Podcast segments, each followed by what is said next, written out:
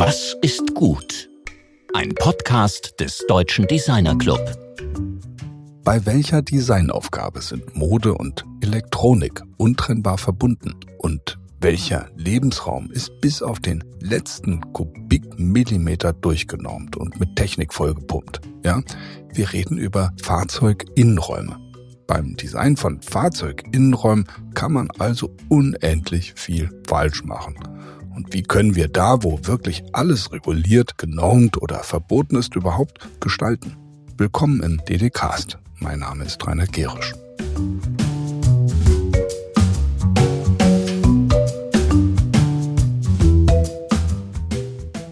Unser Gast in der letzten Woche war der CEO von EIT Inno Energy Deutschland, Christian Müller. Sein Unternehmen versteht sich als Turbo für Innovation in der Energiewirtschaft und das ist so ziemlich genau das, was wir für eine beschleunigte Energiewende dringend brauchen.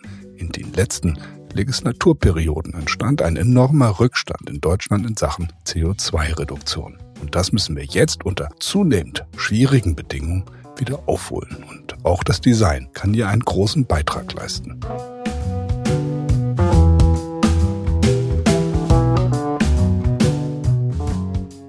Heute in unserer 100. Ausgabe haben wir eine Frau zu Gast, die wirklich exemplarisch für Mode, für Stil, Ästhetik und Haltung steht. Tayo Diana Oshobu.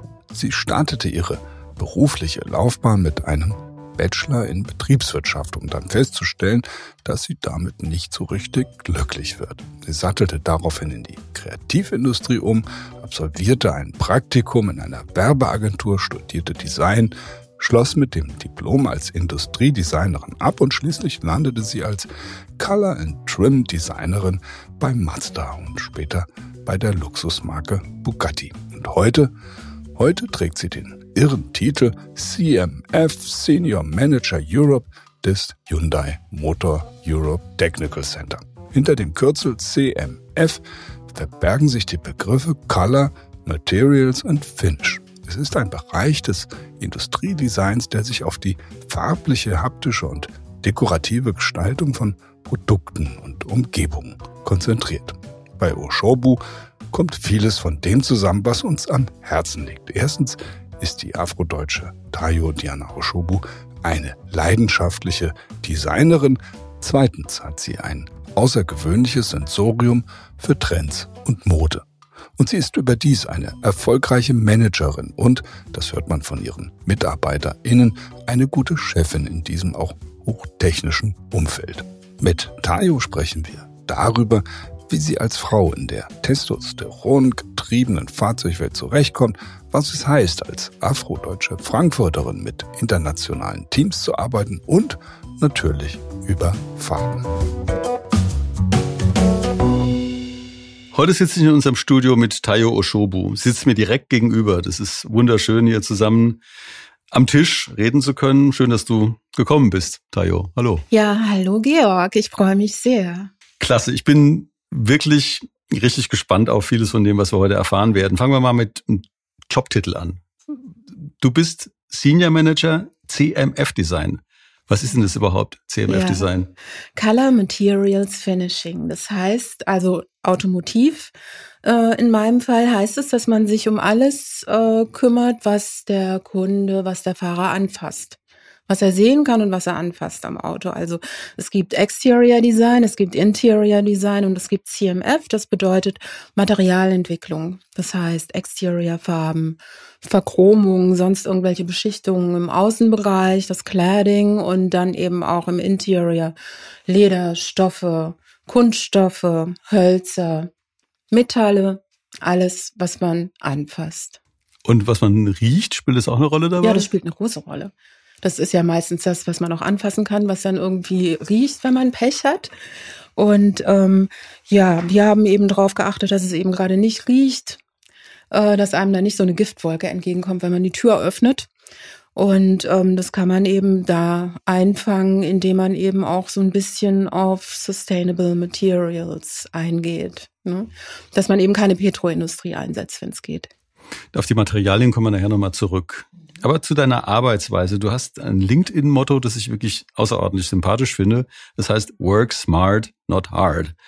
Das klingt ja nach einer sehr entspannten, äh, finde ich auch sehr intelligenten Arbeitsphilosophie. Wie schlägt sich das denn nieder in deiner Arbeit? Mm, es schlägt sich insofern nieder, als dass ich ähm, eigentlich Stress ungern aufkommen lasse, also so ein Stress, der einen kopflos rumrennen lässt. Ne? Oder ähm, wo man eben einfach sagt, okay, ich muss da jetzt durch und egal und da muss ich eben sofort entscheiden und schnell alles. Also diese Art von Hektik versuche ich zu vermeiden, was ja auch ganz gut geht, äh, wenn man den Job schon ein bisschen länger gemacht hat und, und jede Situation schon mal durchgeschwitzt hat sozusagen. Ähm, dann kann man sich so ein bisschen nicht zurücklehnen, aber doch ähm, dann hat man so ein sicheres Polster von ähm, Erfahrungen, in denen man gelernt hat, es geht weiter und meistens geht's auch gut.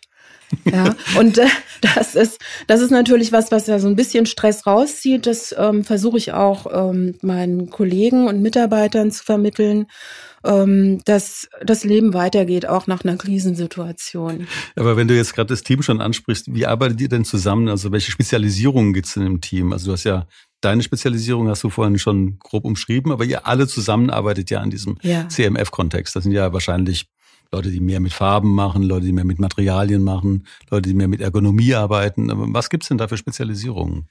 Ähm, das kommt immer drauf an. Also ich finde es erstmal am wichtigsten, dass äh, jeder äh, in meinem Team auch ein Projekt bearbeiten kann. Vom allerersten Anfang, also von Research bis hin after, äh, Entschuldigung, nach SOP und ähm, dass, dass er weiß, was zu tun ist. Das heißt, jeder ist in der Lage, die Verantwortung für ein Projekt zu übernehmen. Mhm. Ähm, dann gibt's natürlich verschiedene Spezialisierungen. Also was äh, in der letzten Zeit sehr, sehr wichtig wurde, ist zum Beispiel die Visualisierung. Also dass man äh, mit Programmen arbeiten kann wie VRED und Substance, dass man die Dinge darstellen kann, die man im Kopf hat und zwar auf eine sehr knackige und präsentable Art und Weise, ne, dass da keine Fragen offen bleiben. Dann muss es natürlich auch Leute geben, die in der Materialentwicklung vielleicht mehr Erfahrung haben. Die einen kennen sich mit Lacken besser aus und haben schon ein bisschen Produktionserfahrung. Die anderen kennen sich meinetwegen mit Stoffen und Leder besser aus und haben ein bisschen Erfahrung, wie man es mit dem Supplier entwickelt und das alles zusammen gibt natürlich eine Melange, die ein Team ausmacht. Also jeder kann eigentlich oder sollte eigentlich alles können. Jeder sollte wissen, was gerade verlangt wird. Aber nicht jeder muss Spezialist in allem sein. Dafür ist eben die Teamwork da, dass man sich gegenseitig auch unterstützt. Du hast ja das Thema Präsentieren hier schon so ein bisschen mit äh, eingepackt. Präsentation ist für euch wahrscheinlich in alle Richtungen eine der Haupt, äh, sag ich mal, Qualifikationen. Also in Richtung Technik, in Richtung Sales, in Richtung Marketing, in Richtung natürlich auch Konzernzahlen und, und alles. Und da kommt ja noch dazu, dass es internationale Präsentationen sind.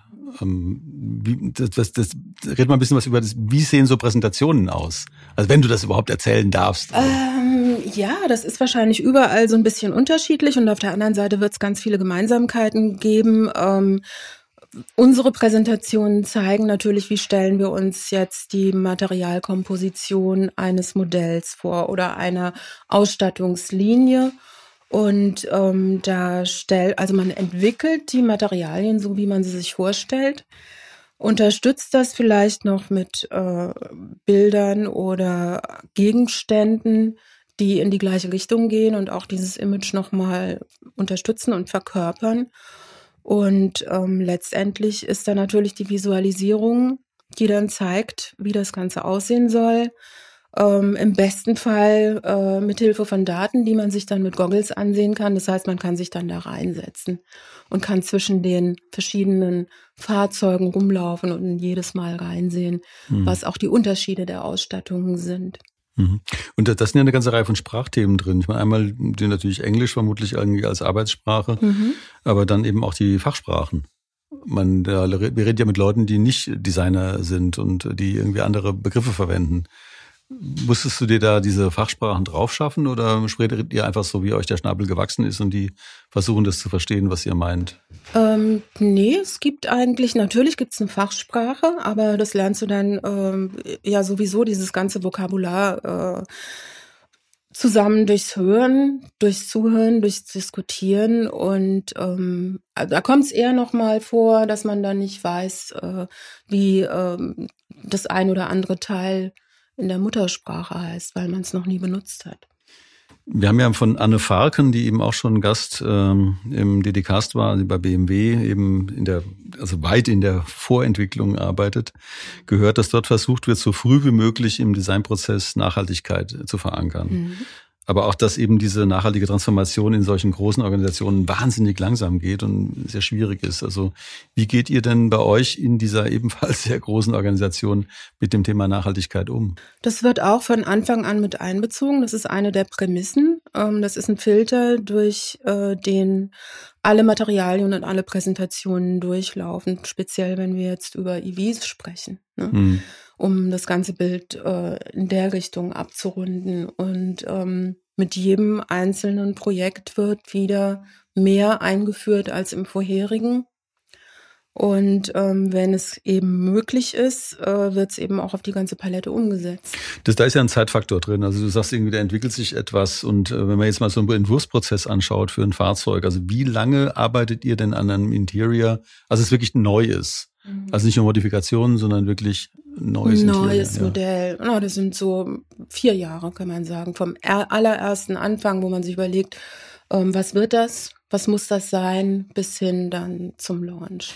Und du hast ja Betriebswirtschaft studiert und hast dann durchaus erfolgreich in einem Elektronikunternehmen gearbeitet und irgendwann hast du dir wohl gesagt, das kann es ja irgendwie nicht sein. Richtig und hast dann, äh, soviel ich weiß, ein Praktikum bei äh, J. Walter Thompson genau. genau gemacht und mhm. dann Design studiert. Also yes. wie, wieso macht man denn das? Also mitten aus einer Karriere so, äh, nö. Ja, ich bin nicht mitten aus einer Karriere raus, so kann man das nicht sehen. Also ich war da natürlich Excel-Spezialist. Das war nicht äh, das, was ich mir erträumt habe in meinem Leben.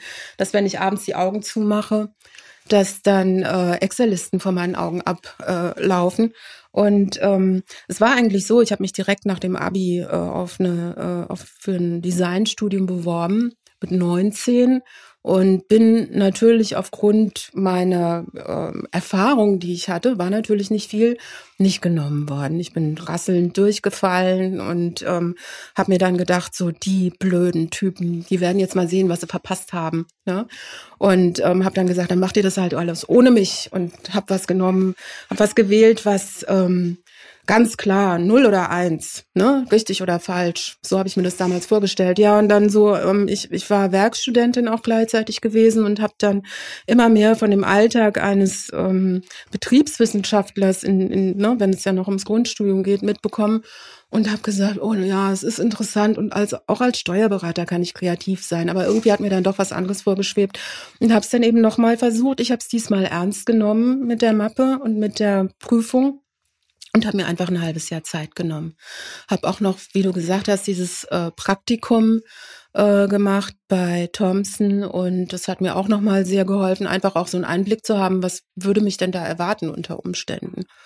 Und habe mich dann wirklich eingehend auf diese Prüfung, auf die mündliche Prüfung, auf, auf die Mappe vorbereitet, so dass ich dann bei allen Schulen äh, hier im Umkreis genommen wurde und konnte mir dann sogar noch aussuchen bei welcher ich studieren möchte. Gut, du hast dich dann äh, entschieden. Also das ist auch interessant. Für die HFG, ja. ja. die HFG. Mhm.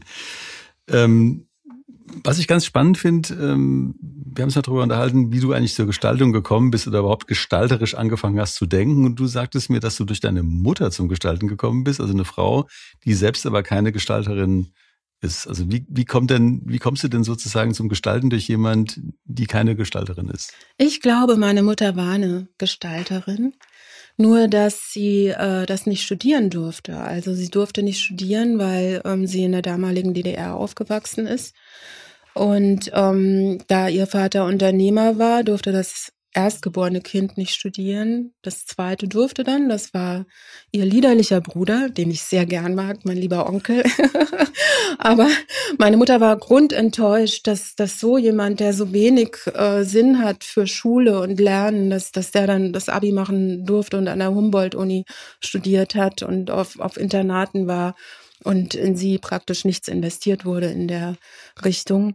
Und ähm, ja, das, sie war aber, glaube ich, Gestalterin im tiefsten Herzen. Das habe ich jedenfalls gemerkt. Also von der Pike auf, egal worum es ging, es ging, ging immer noch besser, was ich gemacht habe. Und habe dadurch eben so eine immer so eine Brille auf, wie es eigentlich aussehen müsste. Also ob das ein Raum ist oder ein Layout oder ein Bild.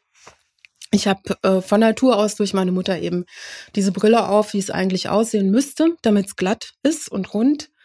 Und ähm, ja, das prägt einen natürlich extrem. Da sah dein Kinderzimmer vermutlich aus wie von Braun gestaltet, oder? Nein, da ist man auch über einen meterhohen Gerümpelhaufen gelaufen. Ne? Aber ja, ich wusste zumindest, wie es aussehen sollte, ne? weil sie mir das mal gezeigt hat. Aber ja, sie hat auch immer, ähm, hatten wir uns auch schon kurz drüber unterhalten, sie hat mich auch mal ähm, dahin getrieben, Dinge besser zu machen, indem ähm, ich dann, wenn ich mich beschwert habe, mein Kinderzimmer ist viel zu klein in dieser Wohnung. Was haben die sich dabei gedacht, so kleine Kinderzimmer zu machen? Alles ist riesig, nur das Zimmer ist so klein, kann man doch nicht spielen. Ne? Wenn sie dann gesagt hat, hier, nimm jetzt mal deinen ganzen Kram aus dem Wohnzimmer raus. Ne?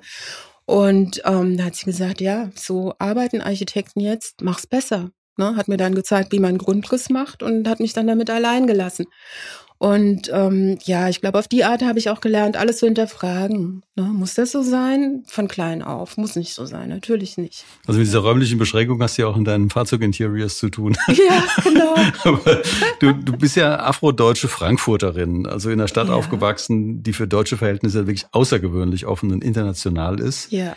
Und du hast mir im Vorgespräch gesagt, dass du dich als deutsche Europäerin begreifst. Was heißt es denn für dich, vor allem auf dem Hintergrund, dass du ja auch mit Leuten aus anderen Kontinenten konstant arbeitest. Ja, genau. Das ist eben der Moment, in dem du dich als Europäer definieren kannst, wo du merkst, was ist eigentlich Europa, wenn du eben nach außen, wenn du, wenn du wiederum nach außen kommst, ne, auf einen anderen Kontinent. Ja, da erlebst du eben dann äh, so, wie du, äh, wenn du nach Frankreich oder England reist, dann weißt du, was es bedeutet, deutsch zu sein. Ne?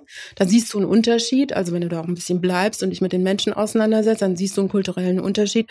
Und genauso siehst du auch einen kulturellen Unterschied, wenn du ähm, als Europäer ins nicht-europäische Ausland kommst kommst, ne, dann, dann merkst du genau, da gibt es grundlegende Unterschiede. Sehr interessant, ja, auch in der eigenen Definition, Definition dann zu merken, was das bedeutet, ne, was das ist.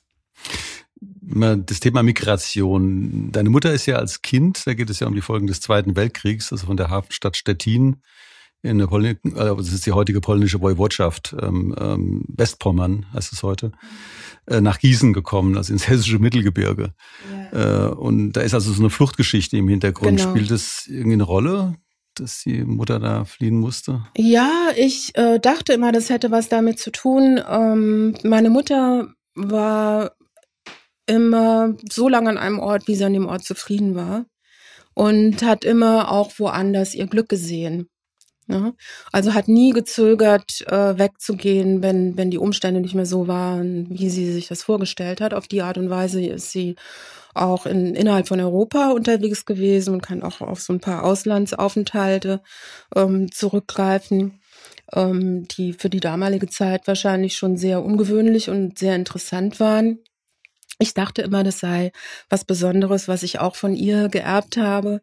Ähm, Jetzt habe ich von einer Freundin gehört, nö, vergiss es. Bei mir ist das genauso. Die hat schon immer hier in Hessen gewohnt. Also ist die Frage, wie man es, aus, aus welcher Sicht man das betrachtet. Ne? Du hast ja auch gesagt, dann der andere Familienhintergrund, also die nigerianische Family, der ging es immer gut und die hatten eigentlich überhaupt keinen Grund, sich zu bewegen. Also ganz andere, ja. ganz andere Geschichte auf der anderen Familienseite. Ne?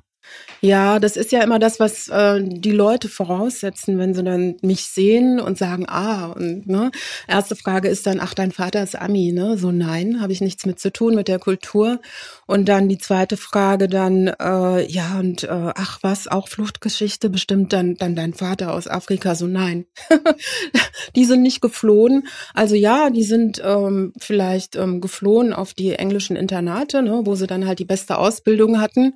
Äh, und ähm, ja, das dadurch kommt eben auch diese äh, Vielfliegerstrecke zusammen, Lagos, London. Nee, London, London ist wirklich interessant, dass du jetzt London erwähnst, weil London ist ja sozusagen der nigerianische Hotspot in, ja. in Europa mit mhm. regelrecht nigerianischen Stadtteilen, also Peckham, Abbey Wood oder Thamesmead Hast du denn mit London zu tun? Ganz wenig, muss ich ganz ehrlich sagen. Also ähm, ich war natürlich wie jeder Teenager nicht besonders an meiner Familie interessiert ähm, und ähm, habe mich da auch nicht so reingekniet, obwohl meine Mutter das äh, sehr gern gehabt hätte, habe ich immer nur das Nötigste, äh, Anständigste halt hinter mich gebracht und habe jetzt eigentlich erst in den letzten Jahren ein bisschen Kontakt aufgenommen, also den Kontakt vertieft, den ich schon hatte und ähm, das heißt aber eher, dass mich dann hier meine Leutchen besuchen. Ich bin selten in London, muss ich ganz ehrlich zugeben. Kommen wir nochmal zurück zu deiner beruflichen Biografie. Du warst ja, also vor deinem jetzigen Arbeitgeber bei Bugatti. Ja. Ähm, das ist ja eine regelrechte Luxusmarke. Wenn man jetzt mal fragt, also wie unterscheidet sich denn die Designarbeit in einer Luxusmarke? Also Hermes ist zum Beispiel eine Luxusmarke, Bugatti ist natürlich auch eine Luxusmarke. Ja. Wie unterscheidet sich diese Arbeit von der Arbeit bei einem, ich will es jetzt nicht abwertend sagen, aber Massenhersteller? Nein, das ist überhaupt keine Abwertung. Ähm, das ermöglicht einem wieder ein ganz anderes Wissen, was man bei Bugatti nie erlangen könnte. Ne? Nämlich äh, diese Konzernarbeit, diese Zusammenarbeit von allen möglichen Disziplinen, mit denen man äh, immer wieder zu tun hat, Prozesse, die natürlich eingeschliffen werden müssen, an denen man auch immer wieder arbeitet und ähm, das ist äh, eine ganz tolle Arbeit, auch wenn es um die Materialentwicklung geht, dass man eben sagt, äh, das, das muss einfach 300.000 Mal funktionieren mhm. ne? und darf bei keinem einzelnen Fahrzeug auseinanderfallen. Ne? Und ähm, das ist natürlich bei Bugatti auch der Fall. Aber bei Bugatti hatte man natürlich viel größere Freiheiten, auch was Kosten angeht. Wenn der Kunde wollte, äh, dass äh, die Motorhaube versilbert ist, dann ist die versilbert worden. Ne? Wenn da jemand Blaulicht auf dem Dach wollte, dann wurde auch das organisiert mit sämtlichen Unterlagen und allem, was dazu gehört. Ne? Also da hatte man natürlich eine ganz andere Freiheit und hat sich auch mit ganz anderen Materialien auseinandergesetzt. Also weniger Kunststoffe, mehr echtes das Thema Materialien, da waren wir ja ganz am Anfang schon mal, möchte ich da noch mal so ein bisschen vertiefen, weil das ist ja nicht nur das Material, über das wir vorhin kurz sprachen, also die Nachhaltigkeit des Materials, ähm, also die Gerbung, wie auch immer, eines Leders, sondern das sind eben auch die Verarbeitungsmethoden. Richtig. Also vernähen, verschrauben, verkleben, verschweißen die teilweise überhaupt nicht mehr lösbar sind. Und äh, das ist ja ein ganz großes Thema eben, die, also das Upcycling von diesen Materialien und überhaupt diese ganze Recycling-Fragestellung. Wie geht ihr denn mit diesem Themenkomplex um? Ja, das wird natürlich alles in Betracht gezogen, wenn es um neue Materialien geht. Ähm, der Weg ist, würde ich sagen, lang und steinig. Und ähm, mit sturem Blick nach vorn geht man Schritt für Schritt. Aber es ist ähm, ganz klar eine Richtung, einen ganz klaren Weg, der eingeschlagen werden muss und will. Und ähm, wenn ich oft höre, wie so auch im Freundeskreis drüber geredet wird, auch über die Autoindustrie, wie die von außen wahrgenommen wird, muss ich ganz klar sagen, ich glaube fast, in der Autoindustrie nimmt man das am wichtigsten. Ja, weil man genau weiß, äh, es geht nicht mehr ohne. Man kann kein Auto mehr verkaufen, ohne dass man eben möglichst viel Sustainable Materials untergebracht hat oder vielleicht sogar eine gewisse ähm, Circularity in verschiedenen Ebenen oder in verschiedenen Parts. Ähm, das ist was, worauf ähm, ich glaube, besonders der europäische Kunde sehr, sehr viel Wert legt. Aber das ist eben auch auf, äh, in anderen Kulturkreisen sehr wichtig geworden. Die Leute wissen unheimlich viel drüber. Und man kann nicht mehr so tun, als ob. Ne? Also es wird mindestens zwei oder dreimal gefragt, ja, und was passiert dann und wo kommt das dann her und wo geht das dann hin? Ne? Also da muss man sich schon gute Konzepte überlegen und das wird natürlich auch von Anfang an in die Materialentwicklung mit einbezogen und natürlich auch in die Konzepte wie man das Produkt dann an den Markt bringt. Ne? Wenn man über Recyclability spricht, dann spricht man natürlich auch über eine gewisse Verantwortung, die der Hersteller, also der OEM, übernimmt.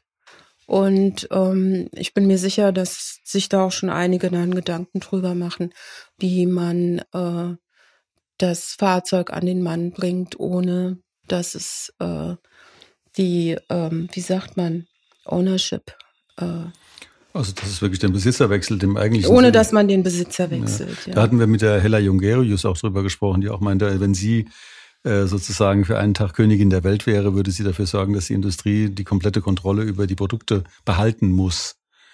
Das äh, wäre hier auch direkt eine Anschlussfrage, weil ihr habt ja äh, nur eine begrenzte Kontrolle über den Lifecycle. Ähm, spielt das irgendeine Rolle auch im, im, Entwurf oder in deiner Arbeit, was ja. mit den Fahrzeugen im zweiten Leben passiert? Ja, natürlich. Ne? Vor allem das äh, erste Leben dann, ne, wenn es darum geht, äh, dass man eben auch alternative ähm, Visionen hat, wie man das Fahrzeug zum Menschen, zum Fahrer bringen kann, eben ohne dass man das verkauft, dass man eben den Service anbietet. Äh, dann splittet es sich natürlich auf in verschiedene Szenarien und die möchte man natürlich so gut wie möglich erfüllen. Und ähm, dann geht es natürlich auch drum, ähm, wie kann man gewisse Dinge austauschen, also wie es bei jeder Inspektion passiert. Hm. Ne, nur von den Innenraummaterialien, jetzt fange ich ein bisschen an zu weinen, ja, hm. aber nur von den Innenraum- und von den Exterior-Materialien wird verlangt, dass die am, nach 30 Jahren noch aussehen wie am ersten Tag. Da ist schon fast der ganze Motor neu, ja. Und ähm, die Reifen sind schon 20 Mal gewechselt worden und dies wurde ausgetauscht, das wurde ausgetauscht. Nur das Holz und das Leder, die müssen dann aussehen wie am ersten Tag. Also, ne, da denke ich mir, Leute, es ist ein bisschen unfair. Ne? Hm. Und ähm, ja, da ist man hundertprozentig auch schon dabei, sich neue Konzepte auszudenken, wie man das in den Griff kriegt. Und es ist ja auch kein Zauberwerk. Das ist ja auch sehr interessant, weil dann dadurch im Grunde keine Patina entstehen kann. Also wenn die Materialien äh, so stark versiegelt sind oder versiegelt sein müssen, dass sie sich gar nicht verändern können, dass sie kein ja, Altern ja. Äh, sichtbar machen äh, können, dann beraubt man sich ja auch einer gewissen Qualität einfach der dieses, dieses Lebendigen. Ja, ja, das Lebendige ist eins. Äh, Patina ähm, war, glaube ich, lange das verbotene Wort im Autodesign. Also außer wenn es um Oldtimer geht, um den eigenen. Ne? Also dann weiß man auch, woher jeder Kaffeefleck und jeder Rand kommt, ja, den man da sieht. Das ist natürlich was anderes, wenn man das Auto dann nach einem Jahr einem anderen äh, Fahrer übergibt. Äh, der möchte nicht mit den Flecken, also mit der Patina in Anführungsstrichen von einem anderen Menschen leben. Ne? Im Hotelzimmer möchtest du auch keine Patina haben. Gut, äh. wie, wie kommst du denn Jetzt mal zu konkreten Farben oder konkrete Materialien. Also das ist ein Entwurfsprozess. Äh, das Briefing, es geht jetzt um ein komplett neues Interior. Wir haben vorhin diese ganzen Umfeldfragestellungen beschrieben, also die Notwendigkeit eben der zunehmenden Nachhaltigkeit, eben das, die Recycelbarkeit, eben auch dann diese ganzen Sicherheitsanforderungen und technischen Normen. Aber da gibt es ja dennoch einen Raum, in dem du frei entscheiden kannst. Also bei der Farbe gibt es wahrscheinlich auch Einschränkungen, was erlaubt ist und was nicht erlaubt ist. Aber wie kommst du zu bestimmten Farben und zu bestimmten Materialien, in so einem konkreten Projekt jetzt mal? Also man beginnt mit der Trend Research. Man beginnt natürlich zuallererst mit dem Fahrer. Wer wird das Auto fahren? Hm. Ne, dann äh, bekommt man ein paar Marketingzahlen im besten Fall oder erkundigt sich selbst oder hat selbst Zugang zu irgendwelchen Studien, in denen man sich ansehen kann, wer ist denn überhaupt der Typ, den wir hier äh, jetzt ins Zentrum setzen, unserer Überlegungen. Und dann äh, sieht man sich an, in welcher Welt der lebt. Man sieht sich an, ähm, welche Trends oder welche Tendenzen der wahrscheinlich ganz gut findet und was nicht. Und dann hat man eigentlich schon mit einem bisschen äh, Gefühl und Erfahrung ein ganz gutes Bild davon, was dieser Mensch in drei oder vier Jahren akzeptieren wird, nicht nur akzeptieren wird, sondern wahrscheinlich auch ganz gut findet. Du hast jetzt ganz beiläufig gesagt, ja, man baut eben auf Trend Research auf, aber ein Trend Research kann ja dies oder jenes sein. Also du kannst jetzt irgendwelche Regnosis-Prognosen aller Zukunftsinstitut ja. machen oder du kannst einfach so empirische Farbuntersuchungen machen, was wird gerade irgendwie auf dem Lollipop-Markt irgendwie besonders gerne gekauft. Mhm. Was für Studien sind es denn? Also ich brauche jetzt nicht unbedingt den, den, Anbieter zu nennen, aber mhm. was für eine Art von Studie stelle ich mir denn vor, dass ihr sagt, okay, da investieren wir jetzt mal so richtig fett ja. Millionen mhm. in diese Farbe? Mhm. Das sind ähm, zum einen natürlich äh, die eigenen Reisen, die eigenen Business-Trips, die man hat, dass man sich Messen ansieht, was, was machen die anderen, was machen die anderen als Showcars, also was sind deren äh, ähm, Visionen, die die haben. Ja, wenn man so auf Automessen geht, dann geht man natürlich auch auf Interior-Messen. Das hat ja sehr viel, also Home Interior, das hat ja auch sehr viel damit zu tun, was die Leute dann im Fahrzeug haben wollen. Und ähm, dann äh, hat man schon ein ganz gutes Bild von zumindest einem Kulturkreis, was da im Kommen ist. Denn äh, die anderen, also Architekturmöbel, die ganzen Hersteller, die investieren ja auch schon sehr viel da rein, ne, von dem, was sie da zeigen, auf irgendwelchen Messen, was kommen wird. Und ähm, dann hat man schon mal ein ganz gutes Gefühl, dann guckt man auch noch mal, was in der Mode ist, wobei da natürlich ein riesiger Fächer von allem Möglichen ist. Da muss man dann schon so ein bisschen das Gefühl aus den anderen Bereichen haben, was ankommt, was nicht. Und ähm, zum Schluss hat man natürlich auch dann diese Agenturen, diese Trendagenturen, die sich um nichts anderes kümmern als Trends. Das heißt, die gucken sich dann auch das an, was wir schon vorher auf unseren Reisen gesehen haben, aber sehen dann eben auch äh, Konsumverhalten, Konsumentenverhalten. Die gucken sich dann an, was sind die politischen Verhältnisse, in welchen Kulturkreisen oder an welchen Kontinenten, in welchen Ländern, was ist neu, ähm, was ist die politische äh, Situation die dann auch wiederum Einfluss darauf hat, äh, was äh, kommt und was nicht. Also ich würde jetzt zum Beispiel sagen, in Europa braucht man jetzt erstmal nicht mit NATO-Grün kommen. Das möchte niemand. Ne? So, ganz logisch. Das ist ein ganz interessanter Punkt, also weil du gerade jetzt gesagt hast, Europa ist natürlich, das finde ich eine super spannende Beobachtung. Es gibt historische Kontexte, in denen bestimmte Dinge eben unterschiedlich kodiert werden. Eine Zeit lang war eben NATO-Grün mal cool, äh, jetzt ist es eben gerade nicht cool, weil eben in einer verheerenden Situation dieses russischen Angriffskriegs auf die Ukraine sind und, und Militär anders kodiert ist. Mhm wenn man jetzt mal so ganz banal und laienhaft sagt, so Farbspektren, also so ein Lollipop-Spektrum, das man eher in, in, in Japan verortet oder eben äh, in Amerika kann man ohne weiteres viel mehr mit, mit Lila machen als hier. Wenn du mal so ganz grob sagen würdest, was sind denn so, so Schlüsselfarben für dich, die eher europäisch sind, eher amerikanisch und eher asiatisch. Also so grob das jetzt ist. Also ich, die Frage ist gemein, gebe ich ja, zu. Ja, die ist gemein. Ja, aber ich meine, wenn ich jemanden fragen kann, dann dich und das mache ich jetzt auch. Und wenn du keine Antwort hast, ist auch gut. Aber ich fände es ganz interessant, mal das kurz zu besprechen. Was ist denn so die diese Palette? Ne? Also ich weiche dann gern mal äh, in die Kunst aus. Ja, also äh, wenn ich mir jetzt ansehe Art Basel Miami, Art Basel oder ich sehe mir Venedig an und sehe dann wieder New York dagegen und ähm, dann, äh, wenn man dann in Seoul unterwegs ist und sich da auch wieder was ansieht, wenn ich mir die Luxusindustrie ansehe, was bei in den unterschiedlichen auf den unterschiedlichen Kontinenten da im Schaufenster steht, würde ich sagen, na ja, ich glaube, äh, Europa ist schon sehr konservativ und sehr zurückgehalten in allem. Und ähm, da gibt's auch ganz klare Regeln, was geht und was nicht. Ja, und ähm, das gibt's woanders nicht so.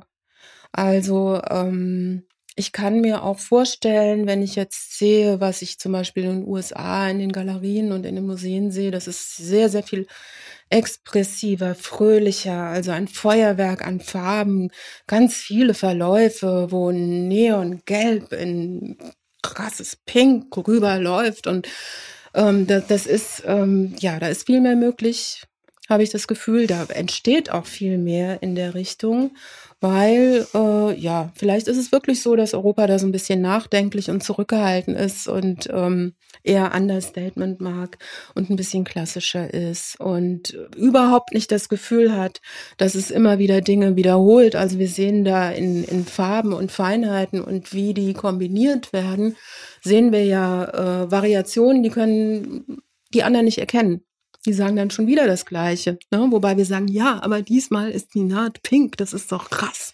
Ne? Und dann sagen die, ja, okay, aber ne, mach dann den ganzen Sitz pink, damit man es sieht.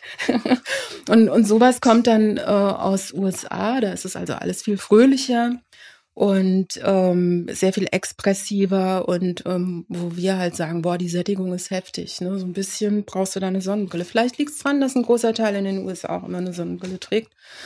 Aber ähm, jetzt in, äh, in Asien hatte ich das Gefühl, boah, da gibt es so viele Graustufen, das ist unglaublich, ne? bis vor ein paar Jahren noch.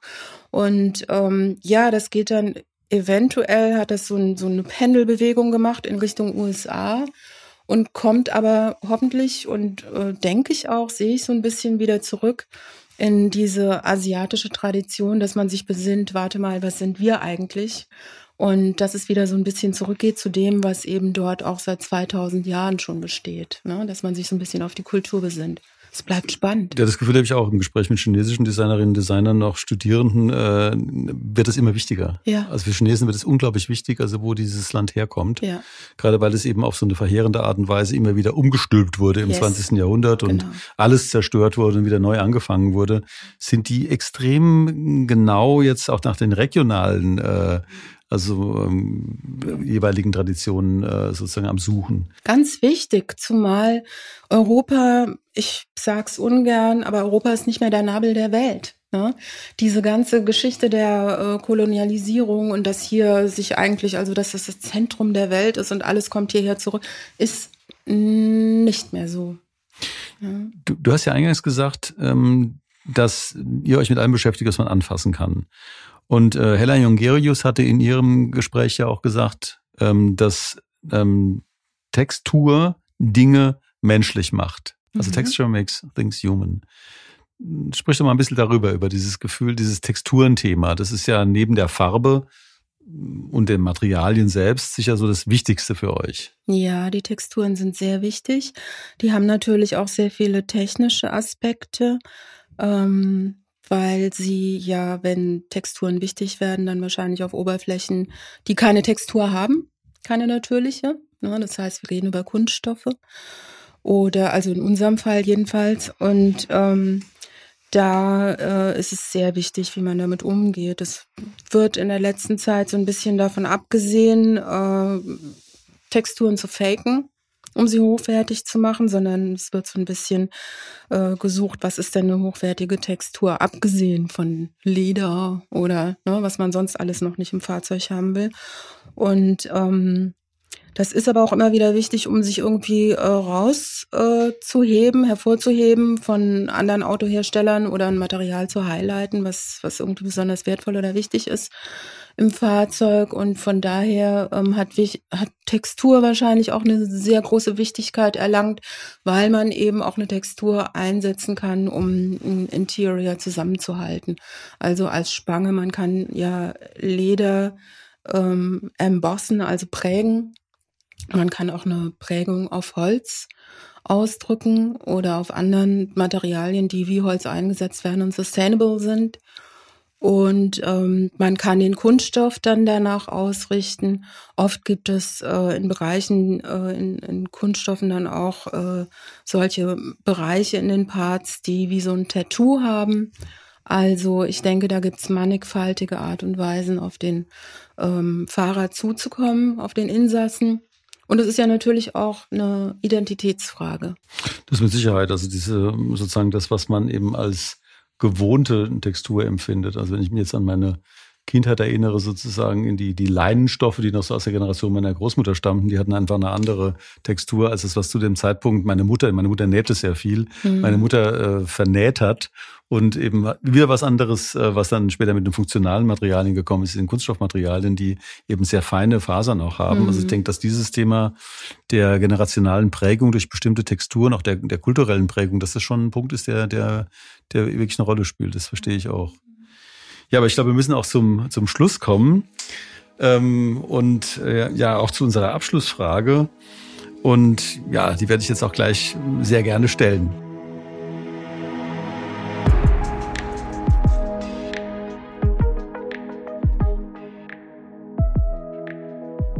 Ja, jetzt äh, kommen wir zu unserer berühmten Abschlussfrage, nämlich was ist gut, Tayo? Ja, was soll ich sagen? Also, was ich auf jeden Fall sagen kann, der DD-Cast ist gut. Wow, danke. Mhm. Also, ihr habt jetzt die hundertste Sendung gemacht. Wieso macht ihr das überhaupt? Tja, das frage ich mich auch oft. Oder wir haben uns das auch schon oft gefragt, aber äh, ich komme mal zurück auf ein Zitat, was wir ganz am Anfang zu unserem Motto gemacht haben. Das war ein Zitat von äh, Jason Silver, der sagt, What we design, designs us back. Und das fanden wir so ein bisschen auch äh, als äh, gut für unser Motto.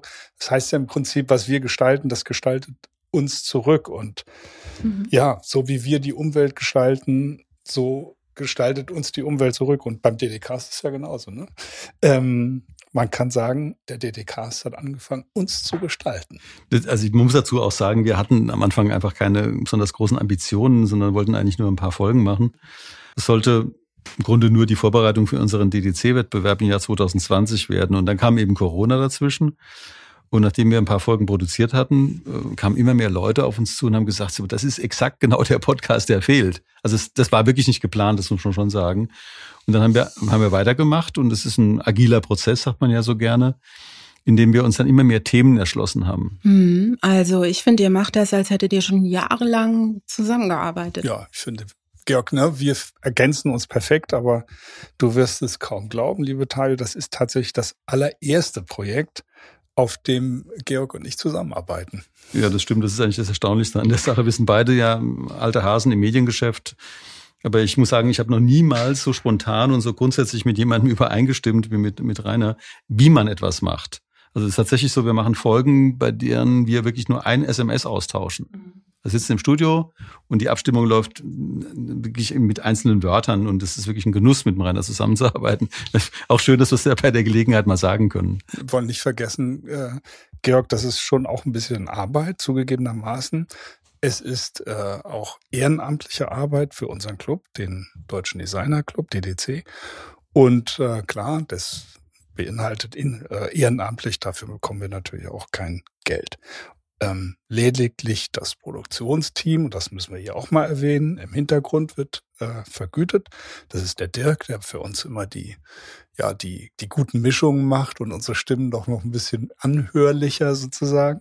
Das ist der Philipp, der äh, die Social Media Kanäle bedient und die Gestaltung dann äh, unserer ja, jeweiligen äh, Folgenkennung macht und der Lasse, der die ganzen Dateien hochlädt und die Verbindung zu den Plattformen hat. Aber was wir alle an Zustimmung und Resonanz äh, zurückbekommen, das ist eben doch all die Arbeit wert und dafür wollen wir uns an dieser Stelle natürlich auch bei allen unseren lieben HörerInnen herzlich bedanken. Ja, und das ist ja die Nummer 100 jetzt. Macht ihr denn weiter? Die 100. Das hätte ich, ehrlich gesagt nicht träumen lassen. Ja, es ist ziemlich krass. Ja, wir haben am Anfang gedacht, machen wir zehn Nummern, so, ne? Ja, gut, vor ein paar Monaten hatten wir uns auch schon mal darüber Gedanken gemacht, wie lange wir das Ganze weiterführen. Und ja, eben weil der DDK ständig mehr gehört wird. Äh, wir haben wirklich extrem hohe Hörerzahlen inzwischen und auch Abonnenten. Ähm, weil wir also eine begeisterte, treue Hörerschaft haben. Deswegen ja, Georg, machen wir weiter. Ja, und es ist auch so, dass mittlerweile auch mit dem Rat für Formgebung äh, zusammenarbeiten. Die helfen uns eben bei dem oder künftig beim Hochladen auf wissenschaftliche Datenbanken. Wir arbeiten mit der Form, der Zeitschrift Form künftig zusammen, eben promoten uns gegenseitig. Und für mich ist es eigentlich heute kaum noch vorstellbar, ohne den DD-Cast auf die Welt zu blicken, weil das ist im Grunde so eine Art Filter. Also ich, wenn ich etwas sehe, denke ich, kann man damit was in der Sendung machen? Und dann kommt es meistens auch zustande. Und wir haben diese wirklich grandiose Möglichkeit, äh, tolle Gäste einzuladen und sagen ja alle zu, das ist auch ganz gut. Und wir haben immer gesagt, wir wollen die Designblase von innen perforieren, weil es ist dann doch noch eine sehr kleine Welt äh, damit da einfach mehr Luft reinkommt, also damit da mehr Austausch auch herrscht. Und äh, wir, wir meine, tatsächlich, du weißt es ja auch, also Designers, die Designwelt ist vergleichsweise klein, aber sie hängt an so unendlich vielen anderen äh, Welten dran. Und diese Beziehungen stärker zu thematisieren, das ist ein bisschen unsere, unsere Aufgabe auch. Ja. Und ehrlich gesagt, äh, wir haben ja auch gar keine andere äh, Chance, denn ich weiß, dass der Georg schon an seiner Interviewpartnerliste gearbeitet hat und daran ständig arbeitet. Das heißt also, es gibt schon, ich weiß nicht, wie viel, äh, also die Liste wird ja fortwährend geführt. Ja, wir haben jetzt ein halbes Jahr voraus geplant. Also, genau, also was, was soll ich machen? Ich muss einfach weitermachen. Ja, das scheint ja ganz gut zu klappen. Ja, da sagt der Hamburger mal Tschüss. Ja, super. Das war sie nun, unsere 100. Sendung. Keine Frage. Es hat uns sehr, sehr viel Spaß gemacht. Und so machen wir nun weiter. Nächste Woche treffen wir gleich Franziska Ratsch und Oliver Grande aus Potsdam und Berlin. Die beiden haben sich auf den Weg gemacht, um Co-Creation Spaces, Home Offices und New Work Büros auf das nächste Niveau zu heben. Und wir sind gespannt auf zwei energiegeladene AkteurInnen, die wirklich an die Kraft des Dialoges glauben, an die Power der Co-Creation und an die Stärke des partizipativen Designs. Sehr herzlichen Dank fürs Zuhören und wir wünschen euch wie immer eine gute Woche. Eure DDcast Redaktion.